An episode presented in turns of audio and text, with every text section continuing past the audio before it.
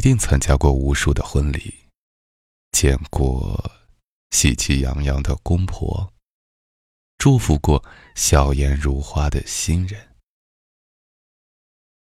透过热闹喜庆的婚礼场面，你观察过新娘父母的表情吗？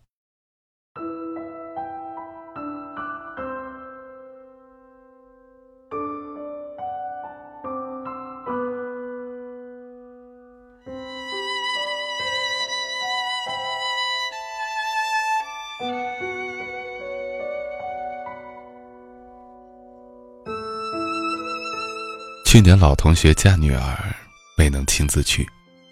过后说到那天的情景，他说：“我们照全家福啊，找不到他爸爸了，人家躲在厕所里哭呢，出来眼圈还红红的。其实那个孩子嫁的都没出县城，女儿和妈妈在一个单位上班，天天能看见。听完我就有点唏嘘。”这爸爸太矫情了。又遇到朋友嫁女儿，要我过去帮忙。新郎手捧鲜花，在众人簇拥之下来接新娘，家里家外一片欢声笑语。新郎在敲新娘的房门，里面的伴娘闹着要新郎的红包，让新郎唱歌。伴郎和亲朋们在旁边起哄出主意。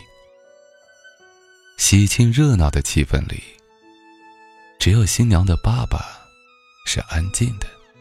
他孤独地坐在餐厅的角落里，全然没有被环境影响，眼睛穿过众人的头顶，一直没有离开新娘的房门。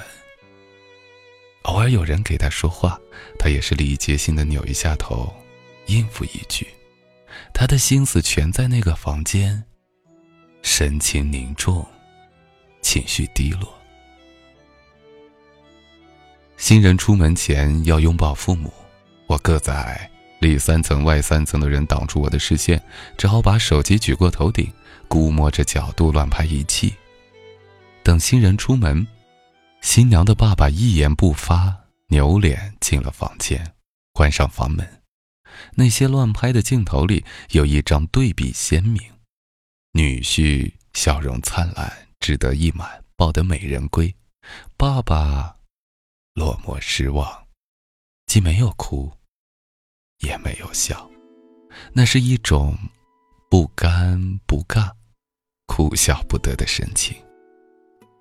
原来爸爸躲进屋里，只为不被别人看见，看见自己的脆弱。世界上没有真正的感同身受。但是，同样的时刻，同样的场景，放在我们身上，我们不一定如他们坚强。这一次，是我的女儿要出嫁。孩子出嫁的头一天晚上，祝福的亲朋好友离开时，已经十一点多了。我认真的把地板擦干净，检查一下东西是不是都备齐了，头脑里又过了一遍明天的安排。各种琐事一一落实到人，怕明天事多有所遗忘，把重要的事情写在纸上，放在枕头边。一点多，才在翻来覆去中睡着。凌晨四点就起床，先到佛堂虔诚的烧三炷香，恳请菩萨保佑孩子婚礼顺顺当当，婚后幸福美满。此时，先生也挤进来说：“我也拜拜。”他应该也是紧张，不放心。五点多，等女儿格格起床，跟姐姐开始包饺子。我收拾床铺，看着写字台上一溜摆开的红包袱，想着今天真的要把女儿嫁出去了。那个嘴上说着、心里盼着的日子就是今天，心一酸。眼泪掉下来，那感觉像生他那一天，盼着他出生，但真正的阵痛开始时，却抱着先生的腰说：“咱别生了，行呗。”此刻心中有些后悔啊，咱为啥非得让孩子出嫁？咱不嫁了行呗？从六点多开始，亲朋好友陆续过来，忙于打招呼，应付各种场面，还有拍照。事情平稳的按程序进行，思想似乎也麻木了。女儿即将出门的时候，摄像师让我给孩子蒙上红盖头。我从后面帮女儿盖上红盖头的那一刻，只嘱咐孩子一句话：要好好的，就再也说不出话来。我的小心肝，从此成了别人的新娘，别人家的媳妇儿，就要离开我的家，开始另一种生活。他的未来是什么样的？那个家里的人会像我们一样去宠爱他、呵护他吗？我提醒自己，不要掉眼泪，不要让孩子看见自己哭。然而，新郎抱起女儿往外走，我感觉生离死别一样，强忍的情绪彻底崩溃了，眼泪就是不争气的流。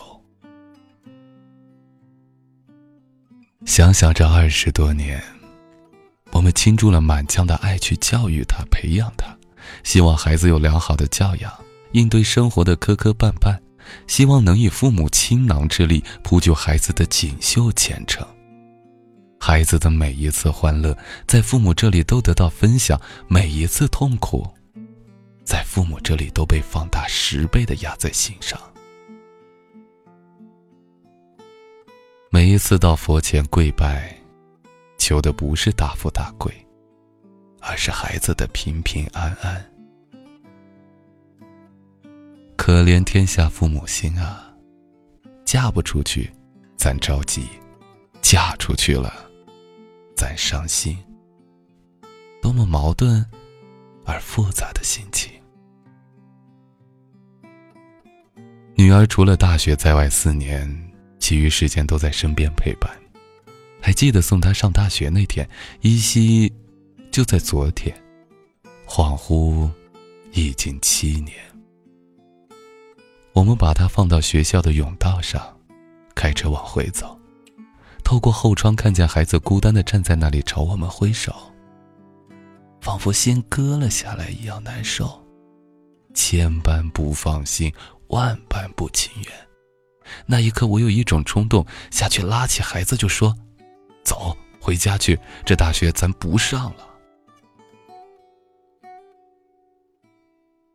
那天中午，几个同学留下来陪我们吃饭，先生喝多了，不管礼貌不礼貌，扔下客人，自己睡觉去了。这真是女儿出嫁日，父母伤心事啊。如果你还没有出嫁，请在热恋时顾及一下父母的感情，体谅一下他们的情绪，抽出些时间陪陪他们。如果你已经出嫁，请在下班后、节假日常回家看看，哪怕是去啃老、去蹭饭。如果你是独生子女，却选择远嫁，请务必慎重，因为。那几乎是拿走了父母半条命。毕竟，陪伴是最长情的爱。第二百九十二天和你说晚安。我是减肥，晚安。